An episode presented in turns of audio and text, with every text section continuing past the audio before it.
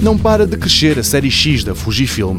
Umas atrás das outras, a fabricante tem posto no mercado várias câmaras fotográficas com aspecto retro, mas muitíssimo boas. E parece ser esse o caso da XT100. Uma mirrorless, que é como quem diz uma câmara tipo DLSR, mas sem espelhos, e que se põe entre as mais baratas da família X da Fujifilm.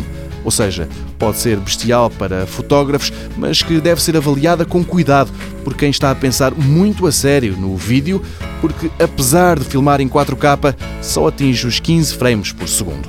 No aspecto, funções e características, a XT100 parece inspirar-se na XT20, embora na relação a essa perca alguns controlos, e também na XA5, mas face a esse modelo ganha um ecrã mais articulado mais amigo das selfies, por exemplo. Tira fotos a 24 megapixels e tem uma bateria cuja autonomia a Fujifilm descreve como sendo capaz de tirar 430 fotografias. Tem também Wi-Fi e Bluetooth. Para além do ecrã, tem ainda um visor eletrónico de alta resolução OLED. Chega a toda a Europa por esta altura, custa 600 euros sem a lente, o preço sobe para os 700 caso a escolha vá para a opção com lente.